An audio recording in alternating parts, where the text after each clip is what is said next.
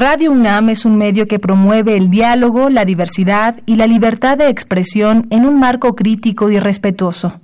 Los comentarios expresados a lo largo de su programación reflejan la opinión de quien los emite, mas no de la radiodifusora.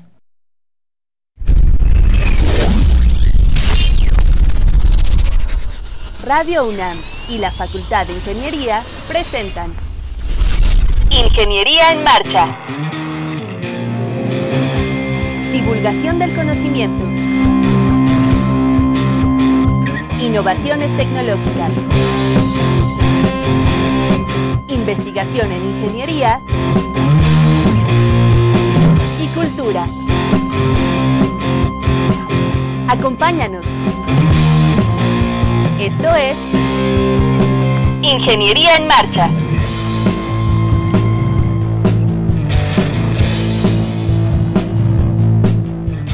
Amigos, muy buenas tardes, los saludamos con el gusto de siempre. Hoy martes 3 de diciembre, ya llegamos a diciembre, se está acabando el año rapidísimo. Qué bueno que nos escuchan. Eh, su programa es Ingeniería en Marcha. Agradecemos su preferencia y que en el amplio abanico de opciones que tienen para estar escuchando la radio nos, nos estén eh, sintonizando. Soy Rodrigo Sepúlveda y saludo con el gusto de siempre a Sandra Corona. ¿Cómo estás? Hola, ¿qué tal? Muy bien, ¿cómo están todos? ¿Cómo están amigos? Eh, ya estoy aquí haciendo transmisión por Facebook. Los invito a buscarnos en, pues, en Facebook como Ingeniería en Marcha. Ahí les va a salir la página. Si no nos han seguido, denle like también, por favor. Aquí pueden ver cómo estamos en cabina. Estamos por iniciar. Y bueno, si se han perdido alguno de nuestros podcasts y lo quieren descargar, lo pueden buscar en www.enmarcha.unam.mx. Y el día de hoy sí nos están apoyando en teléfonos el ingeniero Joel Carvajal Mejía. Muchas gracias por estar ahí. Recibirá sus, llamadas, sus comentarios en el 55 36 89 89. Así es, comuníquense, escríbanle a Sandra, ella eh, eh, sin duda va a leer sus comentarios aquí en tiempo real, lo pueden hacer sin ningún problema. Y vamos a hablar en el programa de hoy del trabajo que se realiza en algunos de los laboratorios de nuestra facultad va a estar muy interesante, vamos a hablar incluso de competencias, participación de alumnos, este viene profesores que trabajan en el laboratorio, en distintos laboratorios. Eh, entonces, pues va a estar muy interesante, muy dinámico el programa de hoy. No, no, no se muevan, acompáñenos, por favor. Estás en Ingeniería en Marcha. El programa radiofónico de la Facultad de Ingeniería.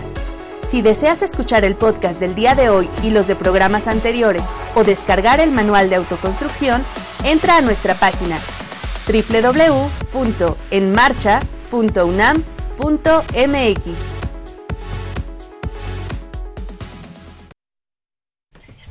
Estamos de regreso con ustedes y voy a presentar eh, en cabina, nos acompaña el ingeniero Jesús Gallego, Silva, él es jefe de departamento de hidráulica. ¿Cómo estás Jesús? Muy bien Rodrigo, buenas tardes a todos. Bienvenido. Muchas gracias por la invitación. Y también está el maestro Alejandro Maya Franco. ¿Cómo estás? Muy bien, muy bien. Un gusto estar aquí con ustedes y por la eh, invitación. Él es jefe del laboratorio de hidráulica, Gilberto Sotelo Ávila. Bienvenidos, muchas gracias por aceptar la, la invitación y precisamente pues vamos a hablar de, vamos a presentar al aire este laboratorio que, que en fecha reciente pues le, se le acaba de poner en homenaje al doctor pero ustedes platíquenos las fechas, cómo fue, platíquenos un poquito y, y bueno, un poco de, la historia, ¿no? Del doctor. Muy bien, Rodrigo, muchas gracias. Igual a Sandra. Pues eh, bien, el laboratorio de hidráulica eh, es uno de los principales laboratorios con los que cuenta la Facultad de Ingeniería. Eh, tanto por su magnitud como por su eh, interés, el apoyo que da, que brinda a todos los estudiantes de la Facultad de Ingeniería, Así con es. el fin de darle pues una, eh, una eh, un enfoque pues eh, más eh, práctico y de alguna manera llevar a cabo pues experimentos que corroboren la teoría y que el alumno pues precisamente se dé cuenta de que lo que ve en teoría pues se puede desarrollar también en la práctica. Y bueno, pues es uno de los principales laboratorios que cuenta la, la Facultad de Ingeniería y, y pues es eh, de gran eh, magnitud dicho laboratorio. Eh, este laboratorio, pues bueno, ya tiene su, sus años. El principio es alrededor de los 60, sin embargo, la operación del laboratorio inició alrededor de los 70 Sí. aproximadamente. Sí. Y pues ha, ha brindado principalmente apoyo en lo que se refiere a la parte académica. Sí, sí se ha desarrollado investigación, pero ha sido eh, un poco eh, limitada por la orientación que se tiene principalmente a el apoyo eh, académico en, en, nuestra en nuestra área. Y pues bueno, recientemente el pasado 11 de noviembre de este año se hizo una ceremonia en honor al doctor Gilberto Sotelo Ávila. El doctor Gilberto pues fue sin lugar a dudas pues uno de los más distinguidos profesores de nuestra facultad. Eh, se, desempeñó exitosamente en diversos planos de la vida académica, profesional y gremial, y ejerció la docencia y la investigación durante más de 50 años. Fue un experto con amplio reconocimiento, no solamente nacional, sino también eh, a nivel internacional.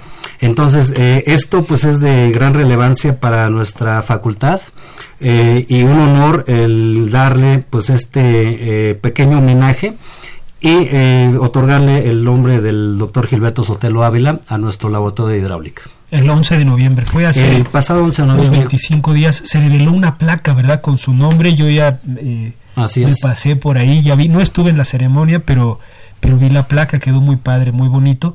Y es un laboratorio, pues como dices Jesús, pues grande, no solo en magnitud, porque el, área que ocupa es, es, realmente impresionante, ¿no? es, de los más grandes que hay. Pero tiene un, un, buen número de alumnos al semestre, ¿verdad Alejandro? Así es, eh, alrededor de 800 alumnos, sí cambia con respecto al semestre la matrícula, sí. pero se mueve alrededor desde 750 hasta 830 más o menos. O sea, más o menos al año son 1500, cada dos años 3000. Y eso habría que, pues sí, de todo, también de todas maneras multiplicarlo por el número de prácticas que son por cada asignatura, ya que por cada práctica se, se atiende esa cifra de alumnos, ¿no? La plantilla completa. Entiendo que este laboratorio no, no, no solo le da servicio a alumnos de ingeniería civil, que a lo mejor son los principales usuarios, pero sé que a veces van alumnos, me parece, de mecánica, incluso alumnos de otras universidades lo han visitado. Sí, así es.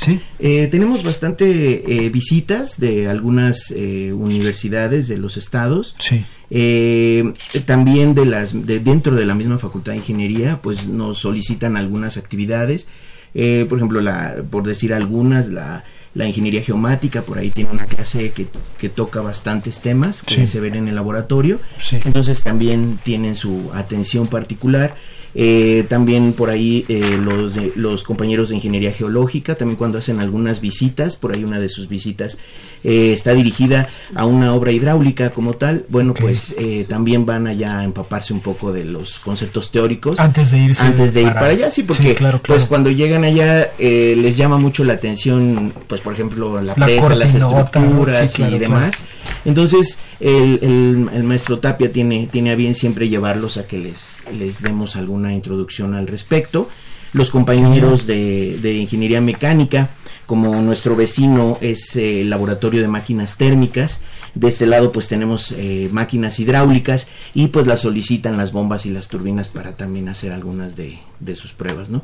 Y eh, de las más recientes, eh, pues por ejemplo tenemos de la unidad Zacatenco, hay un profesor que da una clase de modelación que cada semestre comisiona a uno de sus alumnos y nos solicitan visita para ver nuestras, nuestras instalaciones. Qué padre, tienen bastante equipo, tienen turbinas, tienen canales. Platíquenos un poquito más o menos cómo está equipado y distribuido el laboratorio.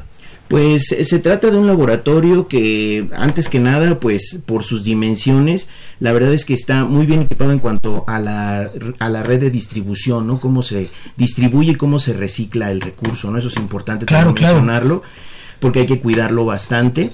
Entonces, eh, pues tiene eh, una serie de canales eh, que están a nivel de, de, piso, ¿no? Donde pues a través de un sistema de bombeo y un tanque elevado, pues estamos recirculando el, el recurso, ¿no? Es decir, pues desperdiciamos, por así decirlo, pues el recurso lo, lo menos posible, ¿no? Claro, claro, lo almacenan, lo uh para almacenarlo y ya este, lo distribuyen a los distintos equipos.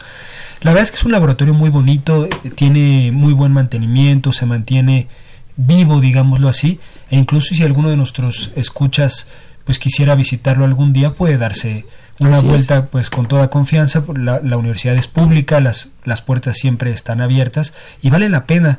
Yo siempre he dicho que es como un papalote del agua no un, museo del agua en donde se puede ver eh, cómo se comporta el agua en un canal, este, cómo se le da carga, este, en un vertedor, en fin, hay muchas cosas que se pueden hacer en el laboratorio.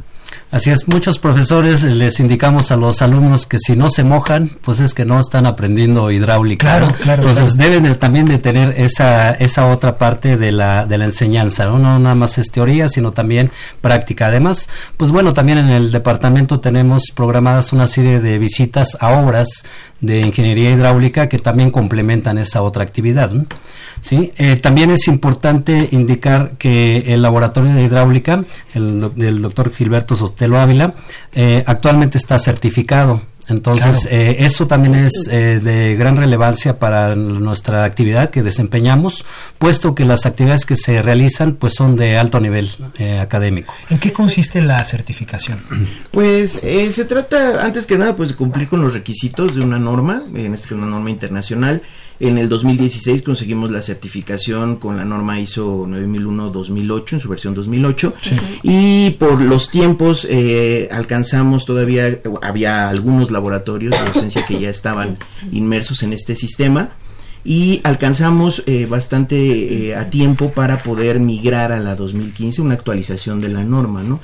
Eh, pues esto ha traído consigo sus, sus, mejoras en el sentido de mantenimientos, de tener un registro más detallado y un análisis más puntual de la respuesta que tenemos de nuestros clientes, que son los alumnos, ¿no? Claro. Eh, medirlo a través de encuestas, medirlo a través, pues, de algunos indicadores, ¿no? Revisar cómo estamos en mantenimientos, ¿no? Esta vez, o sea, es, una norma que, pues, no permite eh, meter nada debajo de la alfombra, ¿no? Sino lo que llega a aparecer, pues, tiene que tratarse, ¿no? Mejorarlo. Y además compromete eh, de manera directa a todo, a todo, digamos, nuestro organigrama de autoridades, porque existe la figura de alta dirección.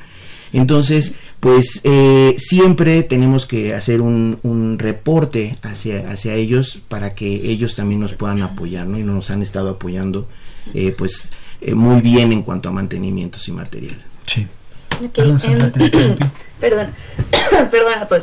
Aquí en redes, Jorge Martínez dice, excelente entrevista con grandes invitados, muchas gracias. Eh, Víctor Palma dice, qué buen programa, excelentes invitados. Quiero recordarle a, a nuestros radioescuchas el teléfono 55 36 89 89. Ahí está el ingeniero Joel Carvajal esperando sus llamadas. Y bueno, a mí me gustaría saber cómo es el proceso justo cuando ya están pasando por la certificación, cómo es un día, perdón, un día así en el laboratorio, llegan las autoridades y qué pasa. Pues eh, lo que señales es muy curioso porque en efecto la, la reacción natural de todos es eh, los nervios, ¿no? Porque en efecto tenemos un invitado eh, de diversas eh, dependencias eh, normalmente pues invitan a gente fuera de, del campus para que asista a nuestras instalaciones y revise cómo se están llevando los procesos, ¿no? eh, ellos tienen un tiempo previo en el cual pues revisaron algunas cosas, entonces llegan con preguntas muy concretas y pues por supuesto que las auditorías eh, en este caso pues llegan al nivel de pues entrevistar profesores, alumnos, nuestro personal administrativo, ¿no? Entonces, pues si supongamos nosotros estamos reportando que por un lado hay una calificación alta en cierto desempeño, pero por ahí se detectan algunas cosas, eh, es donde ellos pueden empezar a, armar, ¿no? Eh, también existe mucho la experiencia del, del auditor, en el sentido de que hay muchas cosas que son trazables, ¿no? es decir, puede tomar evidencia de un, de un lugar y eh, de ahí empezar a verificar si todo lo demás empieza a, funcionar correctamente según la norma. Okay. De repente también he oído que eh, personal del Instituto de Ingeniería utiliza parte de las instalaciones de laboratorio, es decir, que igual por su, pues, pues por la clase de, de, equipo que tienen, le resulta útil para la investigación.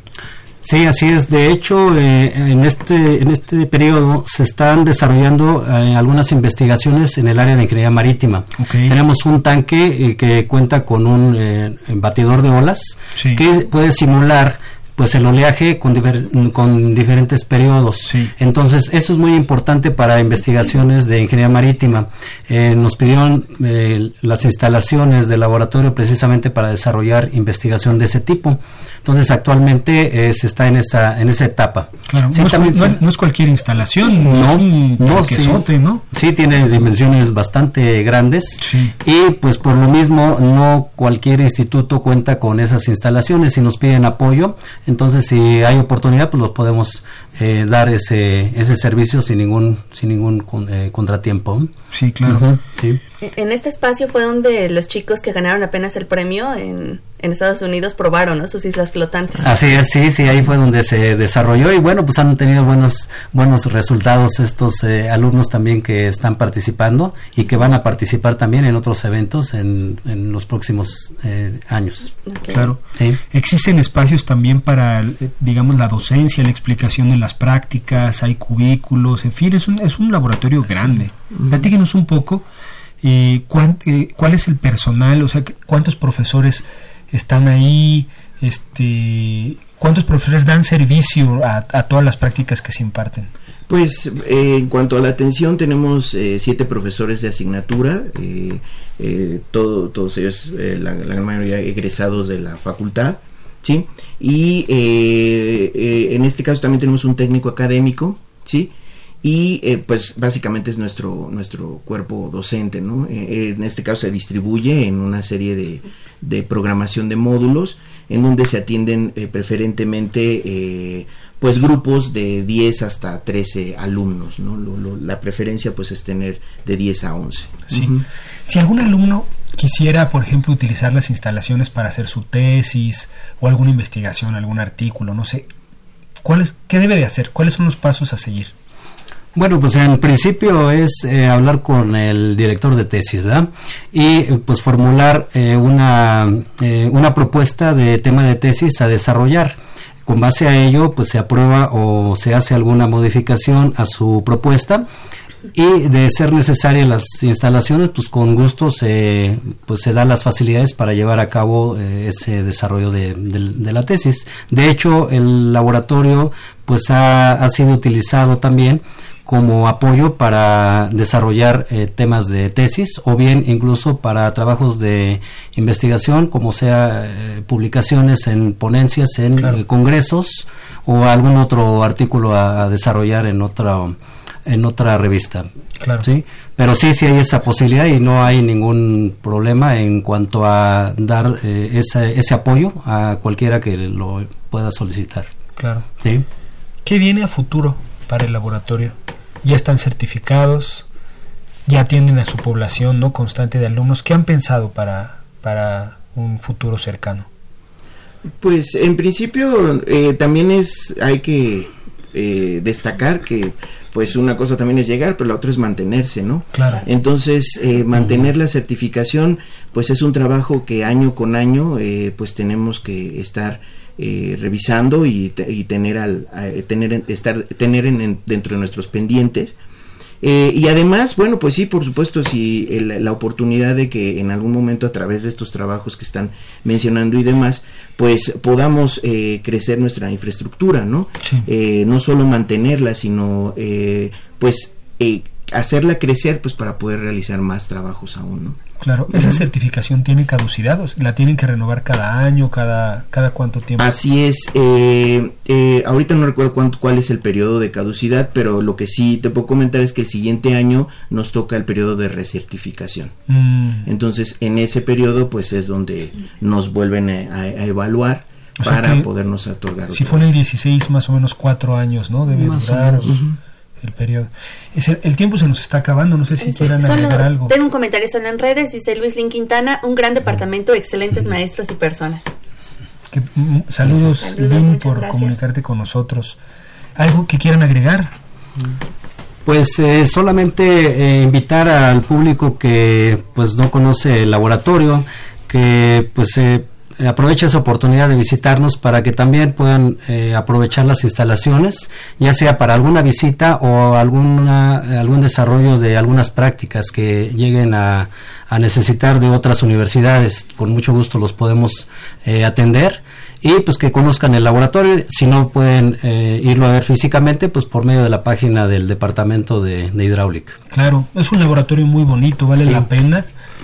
Este incluso tiene una parte, digamos, al aire libre, otra parte techada, es, es amplio, vale la pena que, que, lo, que lo vayan a conocer, que visiten la página, en fin. Sí, de hecho, eh, para los alumnos de primer ingreso de, a la facultad, los de tutoría, o bien eh, los que van a ingresar en los diferentes eh, eh, grupos de, de, ingeniería civil, pues se aprovecha al principio del semestre de dar un recorrido por las instalaciones de todos los laboratorios, pero bueno, en el caso particular de hidráulica, pues ahí ven, otra cosa, sí, porque sí, sí, porque vaya, ahí es un laboratorio interactivo en donde el alumno también tiene pues parte de, del, del, experimento, forma parte del experimento para poder pues manipular las estructuras y pues no nada más estar eh, prácticamente viendo espectador. de espectador, ¿no? sino también hay, hay esa interacción y eso es lo muy importante de este laboratorio. Claro. Los invitamos a que a que lo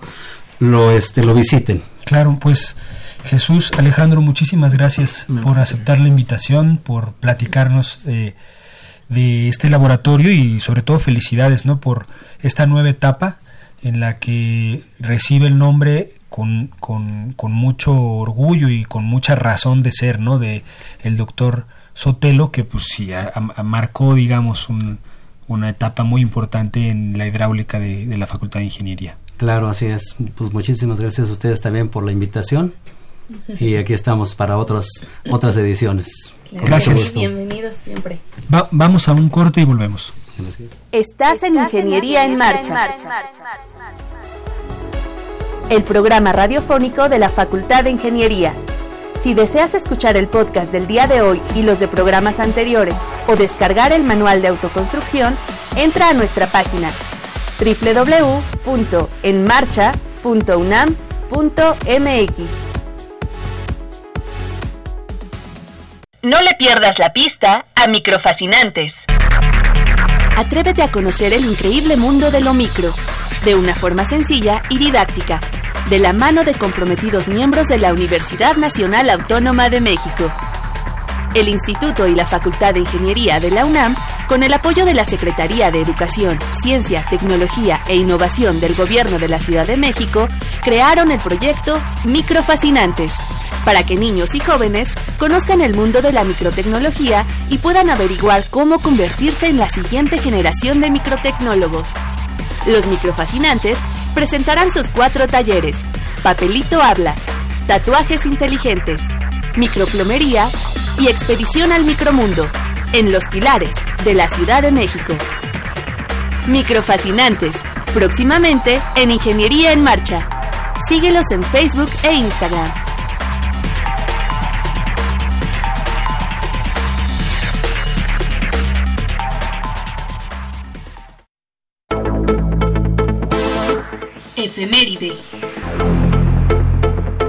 El 5 de diciembre de 1791 muere Wolfgang Amadeus Mozart, compositor y pianista austriaco. Su obra abarca todos los géneros musicales de su época y alcanza más de 600 creaciones, en su mayoría reconocidas como obras maestras de la música sinfónica, de concierto, cámara, para piano, operística y coral.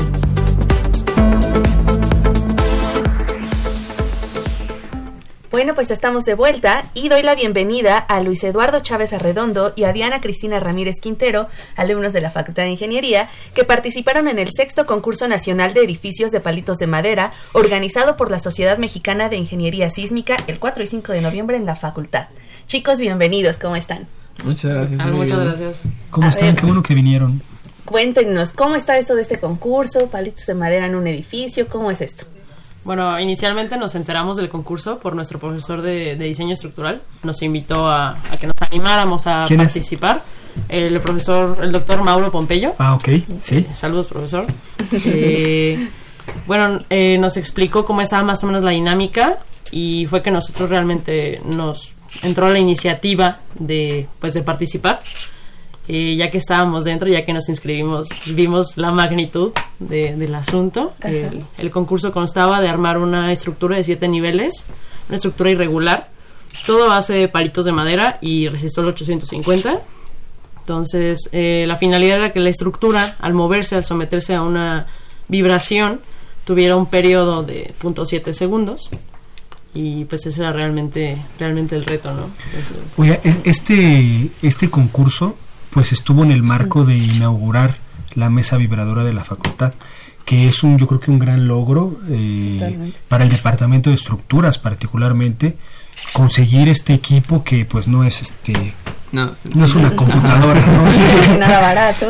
Y, no sé y no y, no lo vemos todos los días. Digamos ustedes tienen la suerte de haber visto su edificio caer no en la mesa de reciente adquisición y eso pues a todo el mundo nos entusiasma mucho no sobre todo pues pues los que están eh, orientados a ingeniería civil a la parte de estructuras en fin pues sí, la verdad estuvo como muy padre. Creo que es importante decir que el concurso no se trataba como de resistencia, ni de como tronar las cosas, ni nada, sino era más como de predicción.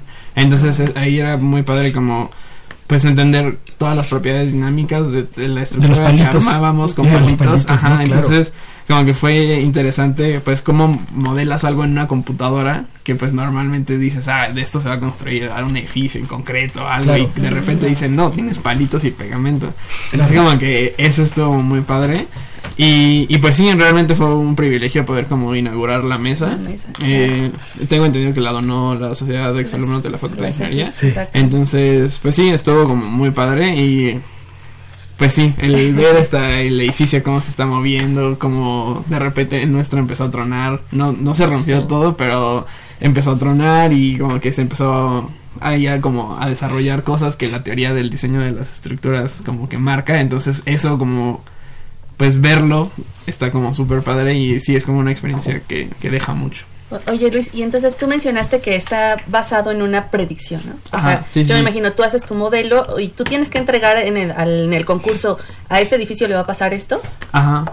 Sí. Eh, pues, o sea, como dijo Diana, el chiste era como atinarla al periodo. El periodo es cuando se tarda una estructura en como oscilar, en ir de un lado al otro y regresar a su posición original. Ese es el, el, el periodo. Entonces teníamos que de alguna forma decir el periodo de nuestra estructura va a ser de tanto y también tenemos que decir que cuánto se tenía que desplazar como la, la el último piso. Entonces pues más que de tronarlos era como de predicción. Desplazamiento y periodo. Desplazamiento y periodo. Tuvieron que entregar una memoria de cálculo aparte del edificio, supongo. Sí, eh, un día antes entregamos eh, por la noche todos los equipos, subimos a la nube nuestras memorias de cálculo, donde pues predecíamos el comportamiento que iba a tener nuestra estructura y los siguientes dos días se llevaron a cabo las, las pruebas ya como tal en la, en la mesa vibradora. Y pues fue muy interesante porque creo que todos llevábamos una configuración distinta, entonces pues como que hubo diseños muy interesantes que tuvieron comportamientos también muy interesantes. Y creo que fue una manera muy muy buena de realmente comprender lo que se ve en la clase. ¿Qué, qué, qué les pedían en el concurso? ¿Cuál era el requisito? Ya nos dijeron que siete niveles irregulares, pero había como un, unas dimensiones definidas o, o, el material, porque a veces es lo que ocurre, ¿no? Los limitan en el número de palitos, la cantidad de resistol, ¿cómo fue? Sí, realmente el, concurso estaba como muy acotado. La, convocatoria en ese sentido era muy claro. Era como un, edificio de una altura de 1,40. Eran siete pisos, la altura entre piso era de, de 20 centímetros. Y algo interesante es que la planta era irregular, es decir, era como un cuadrado y luego con un triángulo. Entonces esto hace que al moverse pues se mueva de una forma diferente.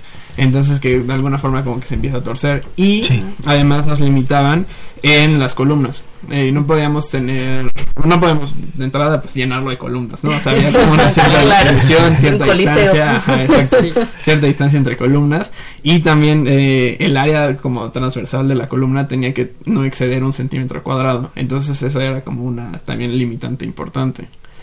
También se podían usar muros, ahí como que el reglamento, bueno, la convocatoria daba espacio para como ponerse uno medio creativo. Sí. Pero al final la mayoría, la gran mayoría usamos como columnas. Solo hubo como dos que usaron contraventeos, que son como columnas diagonales. hubo varios, ah. hubo varios compañeros de otras universidades que llevaron diseños muy innovadores, porque cabe resaltar que había un premio también que eh, era para diseños innovadores. Entonces, la verdad nosotros no jugamos tanto con la innovación en nuestro diseño, pero hubo diseños muy bonitos con un diseño bastante Sí, sí, vi algunos en el videito, como dices, que están transversales, están así como X, que pues le daba más soporte.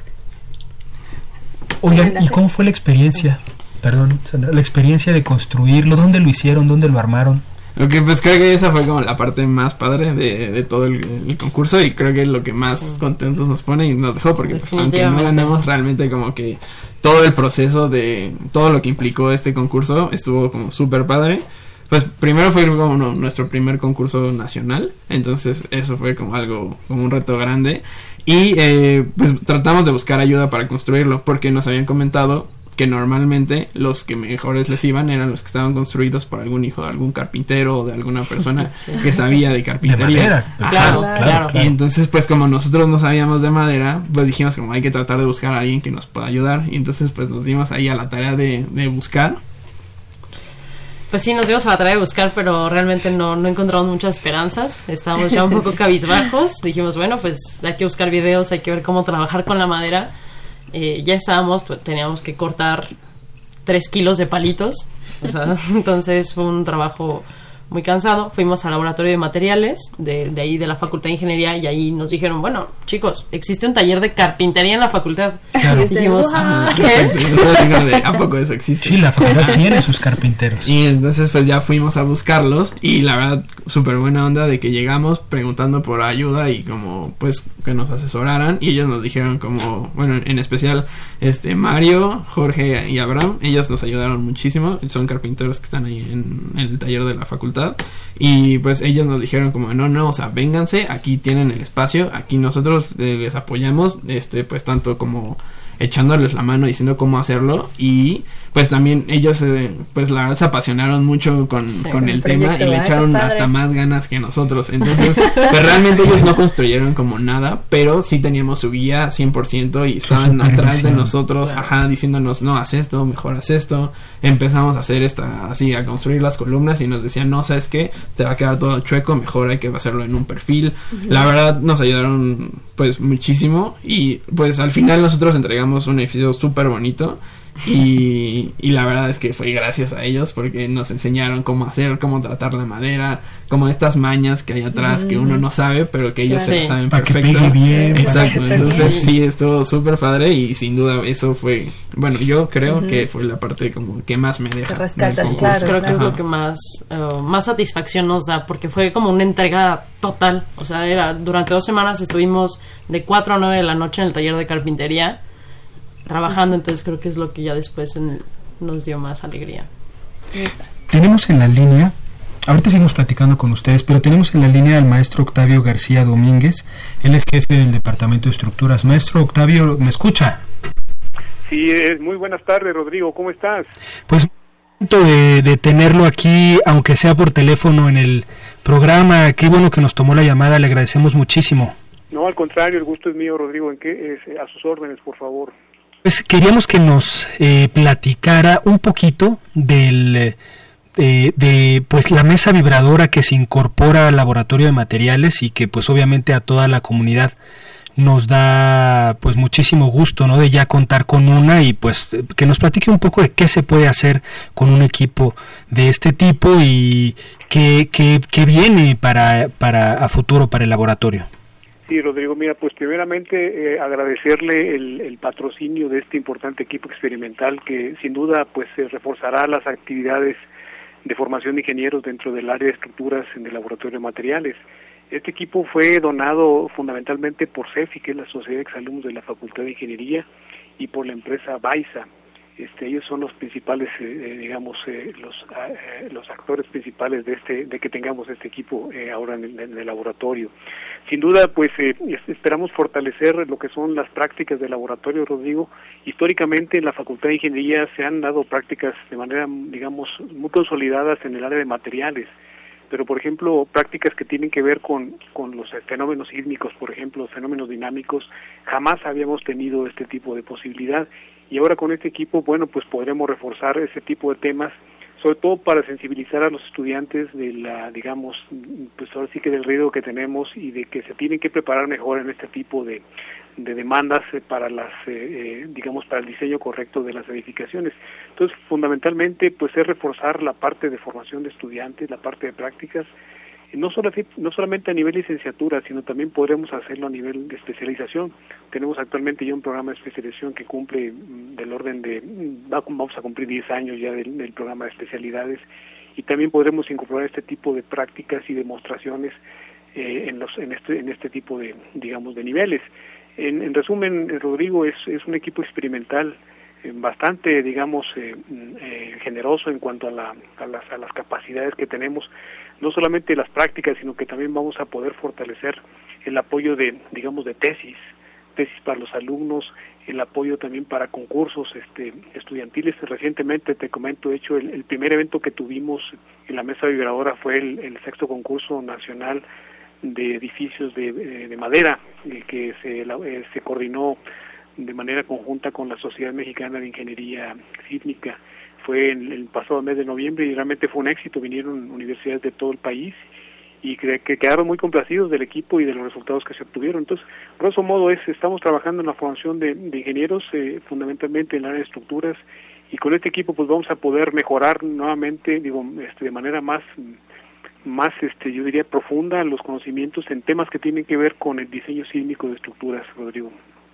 Eh, anteriormente yo recuerdo que cuando un alumno necesitaba o tenía la intención de hacer su trabajo de tesis eh, eh, con un equipo de este tipo pues era muy complicado no porque el instituto tiene una pero había que hacer fila en fin. Yo creo que se le abren mucho las puertas eh, en cuestión de posibilidades a los alumnos de la facultad efectivamente este tipo de equipos era era exclusivo fundamentalmente aquí en la UNAM de lo que es el Instituto de Ingeniería la mesa vibradora que, que se tiene actualmente en el en lo que es la zona del jardín botánico, en las instalaciones del Instituto de Ingeniería. Es una mesa muy, muy grande, es una mesa, digamos, donada por el, hasta donde entiendo, por el gobierno japonés, eh, después de los temblores de 85, y pues este equipo es un Rolls Royce para la universidad.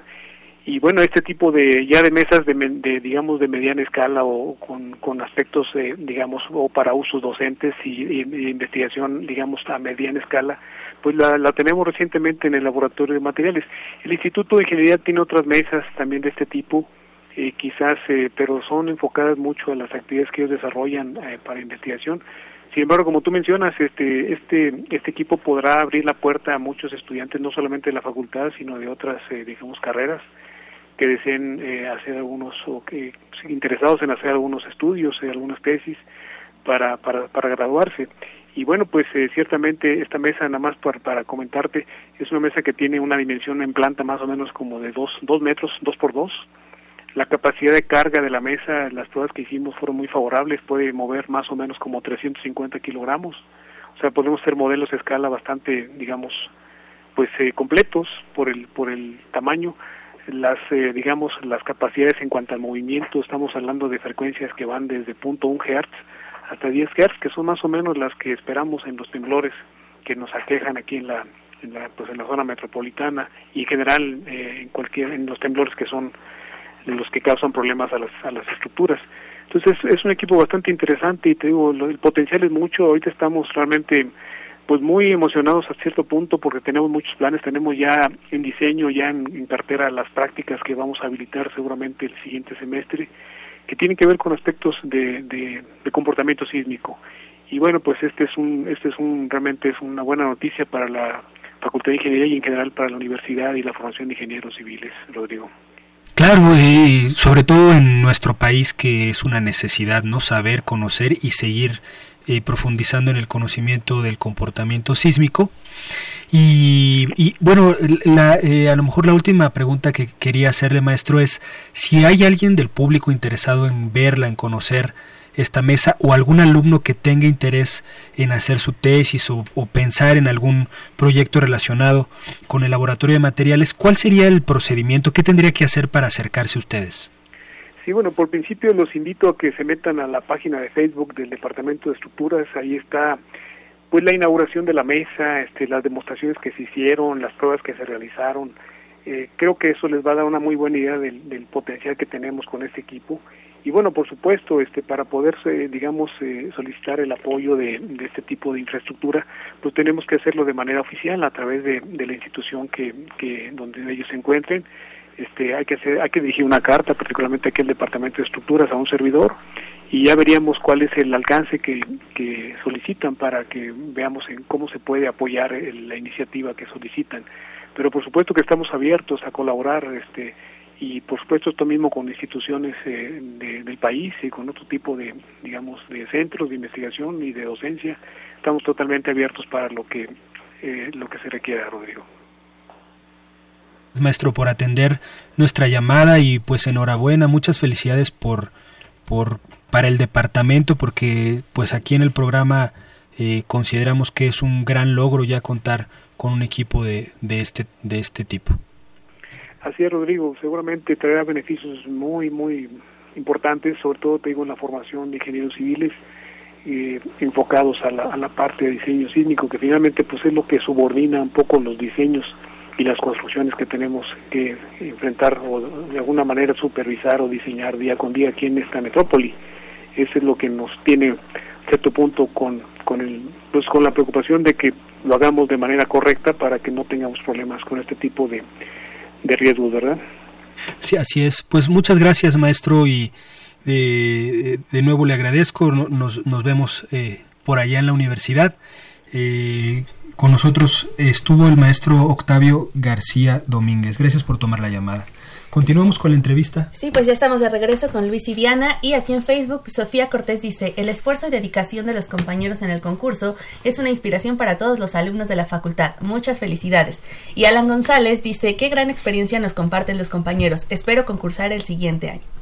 Entonces, ¿cómo lo ven ustedes chicos? ¿Van a concursar después? Pues creo que a nosotros ya no nos toca, porque creo que para el siguiente año vamos a ver esto. Eh, ah, ah, ah, cada dos años. Entonces, sí, creo que ya no, esperamos ya no estar ahí.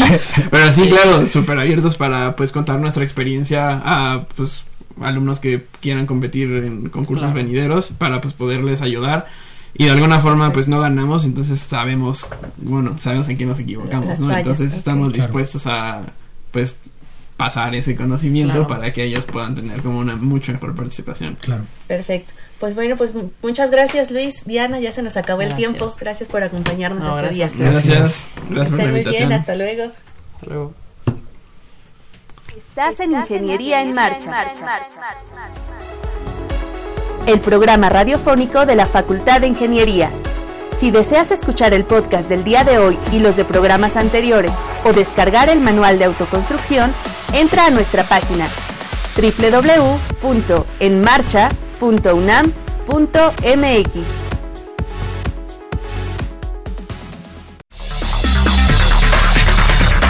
Microfascinantes. ¿Cómo podemos conocer el micromundo? Debido a su curvatura, las lentes de aumento pueden desviar los rayos de luz que van de los objetos a nuestros ojos, modificando las imágenes que observamos. Por esto, algunas lentes como las lupas nos permiten ver las cosas como si fueran más grandes. Ajustando la distancia entre el ojo, la lente y el objeto, observamos las imágenes con aumento. Los microscopios nos ayudan a explorar el micromundo y así conocer a sus habitantes, desde las bacterias y virus causantes de las peores enfermedades hasta los más cotidianos como cabellos, hormigas y gotas de agua. No te pierdas Microfascinantes, el próximo martes en Ingeniería en Marcha. Síguelos en Facebook e Instagram y participa en el taller Expedición al Micromundo.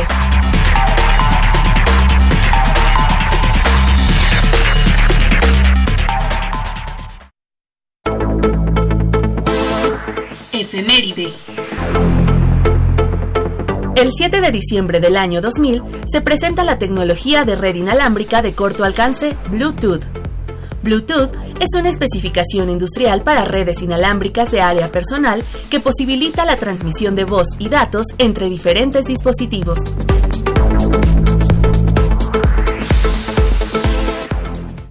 Estamos de regreso con ustedes amigos y ahora nos acompaña Everardo Bárcenas Patiño. Él es profesor de carrera de la facultad y es encargado del Laboratorio de Inteligencia Artificial Microsoft. ¿Cómo estás, Everardo? Muy bien, gracias por la invitación. No, bienvenido, de nuevo al programa. Qué bueno que aceptaste, que no, que no, que no te arrepentiste la primera vez. no, claro que no. Bienvenido al programa. Vamos a hablar un poco de este laboratorio eh, que cuenta con el apoyo, bueno, contó en un principio para la, la instalación, la puesta en marcha, en fin, eh, de, esta compañía de software que es pues una, una compañía súper importante, puede ser la más importante en el mundo, ¿no? Sí, sí, este, recién en el mes de septiembre se rehabilitó el laboratorio por este, a través de un patrocinio de, Microsoft. Sí. Y este, en esta ocasión, cuando se rehabilitó, este, pues se ha reestructurado de tal forma que el foco de, trabajo del laboratorio va a ser en el tema de inteligencia artificial. Sí. ¿Qué, es eso? ¿Con qué se come? La, inteligencia artificial. ¿Qué hacen los chavos eh, eh, en el trabajo, en el desarrollo cotidiano en este laboratorio? Ok, sí, bueno, el tema de la primera pregunta siempre es que ¿a qué llamamos inteligencia artificial? Exacto, exacto. Y probablemente la, la, respuesta inmediata o que a todos se nos ocurre es este, pues tratar de, eh, de emular la inteligencia natural. Pero bueno, para definir la inteligencia natural es un problema abierto, ¿no? Puede, pudiera ser no exclusivo de la inteligencia humana. Claro. Es un debate. Para empezar, sí. Entonces, eh, desde el punto de vista de la ingeniería, pues básicamente nosotros definimos la inteligencia artificial como la resolución de problemas que de alguna manera implican cierto tipo de razonamiento. Este, nosotros aquí en, la Facultad de Ingeniería, en, la carrera de Ingeniería en Computación, eh, estudiamos la inteligencia artificial desde esta perspectiva. Sí. Tenemos el curso de inteligencia artificial, eh, una serie de otros cursos relacionados como aprendizaje por computadora, este, em, también tenemos reconocimiento de patrones, minería de datos, solo por mencionar algunas. Claro. Eh, todo, este tipo de, de, cursos pues eh, tendrían que estar involucrados con el laboratorio pues, para realizar prácticas, para presentar proyectos por parte de los estudiantes. Te iba a preguntar eso, ¿qué tipo de orientación tiene el laboratorio?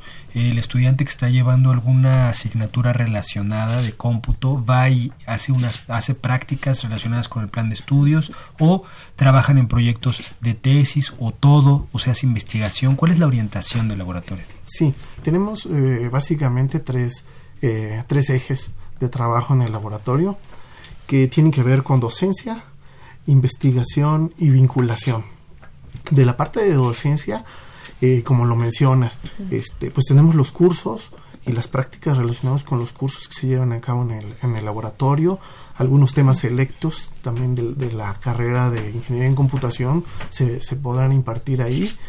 Eh, además, tenemos estudiantes que quieren hacer su tesis, su tesina, servicio social, también van a estar este, ahí involucrados en el laboratorio y bueno, eh, cuando mencionamos esta parte de, las tesis, esto nos sirve de introducción para, para mencionar que estas tesis pues también este, están relacionadas con proyectos de investigación.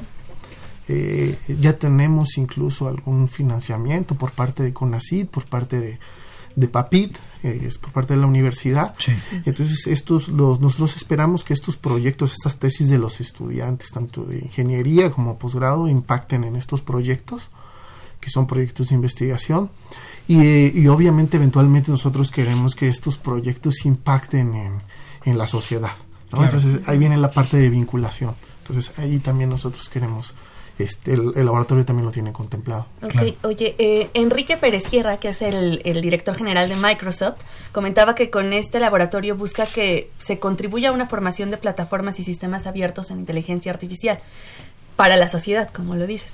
¿Cómo ves esta perspectiva? A mí me llama la atención porque estamos acostumbrados a las marcas, ¿no? Microsoft, o sea, que no es como de sistemas abiertos, ¿no? ¿Cómo ves este? Yo lo veo como un cambio de tuerca hacia la inteligencia artificial con, con esta perspectiva de que Microsoft la invierta. ¿Cómo ves tú esto?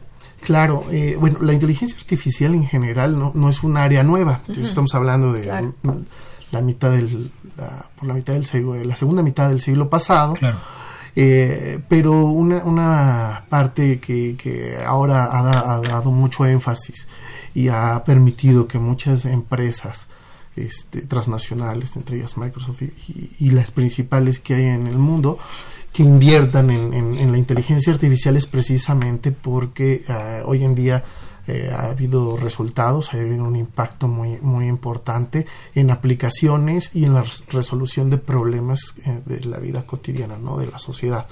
De ahí que este tipo de empresas pues estén interesadas en apoyar este tipo de iniciativas. ¿Por qué? Porque pues ya tenemos soluciones este, reales, ¿no? Ya, ya no estamos en el ámbito solamente este, de investigación, sino también la aplicación. Claro. Everardo, tú mencionas que recientemente se rehabilitó el laboratorio. ¿A qué te refieres con rehabilitarse? ¿Se cambiaron los equipos? ¿Qué implicó este proceso de reapertura? Sí, eh, el laboratorio ya existía, este, también había sido patrocinado previamente por Microsoft, no tenía este foco de inteligencia artificial previamente, esto, es, esto es reciente. Eh, ¿Qué pasó con el laboratorio? Bueno, se rehabilitó en el sentido de, este, de de, reacondicionar las instalaciones, pintura, este, construcción, inmobiliario, todo, eso. Este, un patrocinio también de 21 equipos de cómputo. Eh, y este, también unos drones hubo ahí de, donación por parte de, Microsoft. en total estamos hablando de, de una inversión de un millón trescientos mil pesos para esta rehabilitación. Sí. Oye, Berardo, y comentaban que este espacio está abierto, bueno, está por el momento sí en la facultad, pero busca que se colabore con otras facultades, con otros investigadores. ¿Cómo está esa parte? Claro, sí, eh, desde la, la, vez que fue la reinauguración o la inauguración de la habilitación, el, el ingeniero Saldívar mencionaba este laboratorio es de la universidad. Claro. ¿ok? Entonces está aquí, aquí, en el departamento de computación y en la facultad de ingeniería, pero la intención es que eh, por la misma naturaleza los problemas que hay inteligencia artificial, que es, son problemas de muchas disciplinas, pues podamos colaborar. De hecho, eh, estamos también iniciando un proyecto junto con la Escuela de Artes y el Instituto de Ecología, en un proyecto transdisciplinario, en el que eh, la intención es poder interpretar este, las señales que del medio ambiente, tanto del medio ambiente como de algunos vegetales, pues para poder eh, interpretar condiciones climáticas, por ejemplo. Okay. Eso con la FAT también dices. Sí. Es la FAT, de Artes y Diseño. Exacto. Okay. No, está padrísimo eso. Oye, si alguien quiere usarlo, esta pregunta creo que ya, ya, se la hice a, a, todos los anteriores. Si alguien quiere hacer uso de este laboratorio, de algún equipo, ¿no? Por ejemplo, un tesista que requiera este algún software que tengan o utilizar el equipo que seguramente tiene pues cierta capacidad de procesamiento ¿no? de los equipos que tienen ustedes o simplemente alguien de nuestros escuchas que quiera conocer el laboratorio, visitarlo, ver qué se hace ahí. ¿Cuál es el proceso? ¿Qué deben de hacer para acercarse a ustedes? Sí, la, bueno, la idea es, eh, eh, la comunicación es bastante directa, ¿no? Entonces se comunican con la coordinación. Ya hemos tenido, a pesar de que es muy reciente, eh, comunicación con, con algunos este, sectores este, tanto de la universidad como del sector social que han querido ir a conocer y ver de qué se trata el laboratorio y pues nosotros estamos abiertos y con mucho gusto nosotros este, los recibimos entonces ahí tenemos el, en la, eh, el link del, de la página del laboratorio del, en el departamento de computación. Entonces la invitación es a través de, de la coordinación. Tenemos un correo de contacto y nosotros nos ponemos de acuerdo. Igual un tesista se contacta con la coordinación y ahí se, igual se ponen de acuerdo. Claro, exacto, sí, sí, arreglamos una cita y podemos platicar de los intereses mutuos. Perfecto. Parece que hay una llamada. Sí, es este una llamada que es de la señora Rosario Meléndez, era para nuestro invitado anterior, eh, Gallegos, dice, ¿cómo se puede recuperar los afluentes que han desaparecido? Si se puede hacer la investigación experimental en el laboratorio de hidráulica. Y le pregunta esto al doctor Gilberto. Él le contesta que se requiere hacer un estudio en el lugar y le pide de favor que se comunique al teléfono 5622 8010 extensión 1228. Repito, 5622 8010 extensión 1228. Y para mayor información puede escribirle al correo jgallegos2005 arroba yahoo.com.mx. Sí, muy bien, qué bueno que surgen este tipo de dudas que, que son muy importantes y que afectan pues nuestra vida cotidiana, ¿no? Qué bueno, que gracias por comunicarse con nosotros. Muchas gracias, señora Rosario Meléndez. Y Everardo, yo tengo otra duda acá que escuché por ahí que decían que eh, si, si este proyecto funciona, se implementará una materia optativa de inteligencia artificial en la carrera.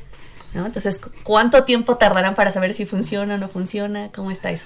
Eh, bueno, la, la, idea es que ya mencioné algunas materias que ya existen en la currícula de, de la ingeniería en computación. Para el siguiente semestre nosotros ya estamos eh, eh, planificando implementar un, en, la carrera de computación tenemos unas materias que se llaman temas selectos. Estos temas selectos pues nos permiten, este, tiene su, su currícula es flexible, entonces podemos introducir temas nuevos. En este caso nosotros ya, ya estamos iniciando el siguiente semestre con un curso de temas selectos de inteligencia artificial que este que pues eh, sin duda pues será en el seno del laboratorio. Oye, me surgió una duda que no sé por qué me había aguantado, pero ahora sí le voy a preguntar. ¿Qué, qué, este, ¿Qué hacen con los drones o cuál es el plan?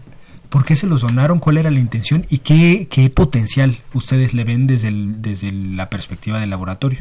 Sí, bueno, de estos drones eh, de inicio, eh, lo que nosotros tenemos planificado es eh, utilizarlos como cámaras. Entonces están equipados con una cámara, entonces podemos tener otra perspectiva de, eh, pues de, unas cámaras tradicionales. Un proyecto en el que nosotros estamos interesados de manera particular es en el de planificación de trayectorias que eh, básicamente el problema de planificación de trayectorias es encontrar trayectorias para algún agente autónomo. En este caso puede ser de un dron. Este, las trayectorias este, pudieran ser desde muy simples, como ir de un lugar a otro, o bastante más complejas, ¿no? En las que tuviéramos Esquivar obstáculos, cosas así, ¿no? Exacto, sí. Entonces, eh, conforme nosotros le vayamos poniendo más especificaciones, esquivar obstáculos, visitar ciertos puntos en determinado orden, entonces el problema se va, este, se, convierte más complejo, ¿no? Claro. Entonces, esa sería la intención. Claro. Okay. Y bueno, ahorita qué proyecto tienen que te guste así mucho, que digas, este es mi gallo. Ok, hay varios proyectos. Eh, voy a mencionar eh, uno que, que, estamos eh, concluyendo, que es parte de una tesis de maestría, es sobre la identificación de patrones en la mirada. Entonces estamos oh. interesados en eso. ¿Qué aplicaciones tienen? pues tienen muchas aplicaciones. Una, una aplicación de inicio en la que nosotros estamos interesados es en la evaluación de software. Eh, la evaluación de software de, manera tradicional eh, se realiza mediante encuestas o mediante observaciones por parte de expertos.